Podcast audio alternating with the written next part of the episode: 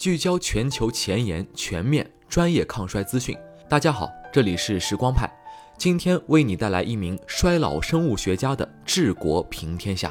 欢迎大家点赞关注，可微信搜索“时光派”，添加助理“摊派零六 T I M E P R E 零六”。如果在时光派的衰老干预论坛成功举办之前提起布莱恩·肯尼迪教授，你第一时间会想到哪个关键词？相较于他那位炙手可热的同门师弟大卫·辛克莱，肯尼迪教授算得上不露锋芒，甚至连一个完整的维基百科页面都没有。悄悄搞研究，然后惊艳所有人，可能是他的座右铭。但从他的学识作为和从业履历来看，他并不逊色于任何一位同道。现年五十四岁的他，算得上是当之无愧的衰老科学泰斗。在肯尼迪的人生故事序章，修身的修不是修行的修，而是修复的修。不那么准确地说，他死过两次。第一次是出生时。他一出生就带有严重的先天缺陷，如果不是反复多次的外科手术，他可能活不过周岁。第二次是二十二岁时遭遇的严重车祸，多处骨折、气胸、内脏损伤、大失血、休克、昏迷。第一次完全修复前后花了七年时间，而第二次完全修复得益于当时美国最尖端医疗技术，仅用了六个月。两次死而复生经历。让他震惊于年轻人体强大的修复能力和医疗技术的不断进步。当他升学进入麻省理工学院生物系学习之后，他在思考自己未来的研究方向时，思绪又回到了年少时光。年轻的自己能从那么严重的损伤中全身而退，可如果变得再老一点的话，身体修复能力大幅减弱，纵使有更先进的医疗保驾护航。别说车祸了，一场小感冒都可能要掉自己的命。为什么人会变老？为什么变老后身体修复能力明显下降？可不可以不变老呢？这些问题困扰着他，促使他选择了当时四顾尽荒野的边缘学科——衰老生物学作为自己的研究方向，因此顺理成章地加入了伦纳德·瓜伦特的实验室。瓜伦特告诉他：“你有一年的时间跟着我去开创一些崭新的东西。”于是乎，肯尼迪和同窗肖伊干时，盯着酵母细胞二十四小时连轴转，发现了一些比同类寿命长出百分之五十的酵母细胞。再然后，在这些神奇的酵母细胞上，找到了当代抗衰老医学研究的基石之一——长寿蛋白 （sirtuins）。从夸伦特实验室博士毕业后的肯尼迪，带着将衰老研究从简单生物转化到哺乳动物，以改善人类健康的心愿。不仅盯着培养皿里那些简单的酵母细胞了，他和同门师弟金井真一郎同年入职华盛顿大学医学院，担任生物化学系助理教授，几年后升任副教授。在此期间，他的研究兴趣转向了另一条与衰老密切相关的途径 ——MTOR。他开始研究雷帕霉素在小鼠身上逆转衰老的作用，从酵母细胞走到了哺乳动物。由于他在衰老研究领域的众多开创性成就，二零一零年，他被世界上第一家专业研究衰老的研究所——巴克衰老研究所聘任为 CEO，成为巴克家主。准备大干一番事业的肯尼迪，并未意识到危机正在袭来。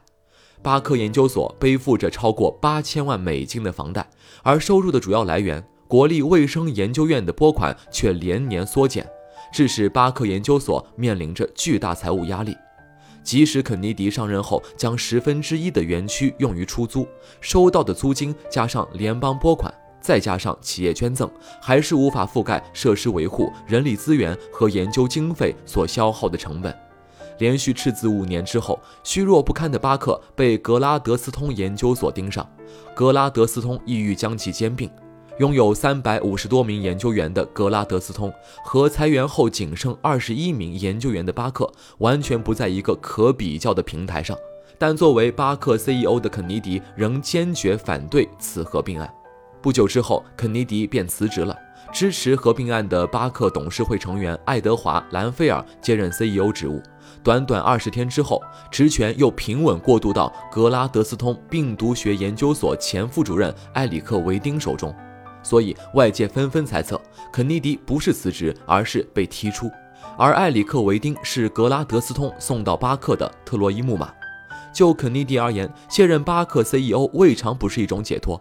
在日后的访谈中，他也毫不避讳地承认，在巴克主政的那段时间里，他每天都承受着压力，压得他喘不过气。在管家这件事情上周旋，足以让肯尼迪精疲力竭。在巴克的几年里，他的学术生涯有些原地踏步，并未取得更多突破。随后，巴克发出的关于辞职风波的官方新闻通稿中也提到。肯尼迪教授辞职是希望将全部时间都花在巴克的先锋科学研究之上。从巴克行政岗位上离职，但保留了研究职务的肯尼迪，终于能腾出手去推动他的心愿再进一步，从哺乳动物到人类。恰好一个更好的机会找到了他，他被新加坡国立大学杨璐林医学院邀请担任特聘教授，当然远不止于此。二零一七年的新加坡，六十五岁以上人口在全国人口占比达到了百分之十三点七，是一九八零年的近三倍，并且预计将在二零三零年达到百分之二十三。老龄化危机加速袭来，新加坡政府迫切需要解决这个棘手的难题：如何为越来越多的老龄人口养老，变老龄为乐龄。全球应对老龄化最成功的国家当属日本，但日本模式擅长的是优化养老环节，在主动干预衰老、延缓和逆转衰老上的举措几乎为零。新加坡的野心不是照抄日本，而是要大迈一步，对衰老主动出击。一方面减少老年衰弱，明显提升老年人口生活质量，也让老年人退而不休，缓解国家劳动力匮乏的危机。另一方面，终结年老相关疾病，减少医疗经费开支，利国利民。国立大学系统健康长寿研究中心应运而生。该中心旨在通过领先的衰老生物学研究，开发和实施最新的衰老干预措施，以延长新加坡人的健康寿命。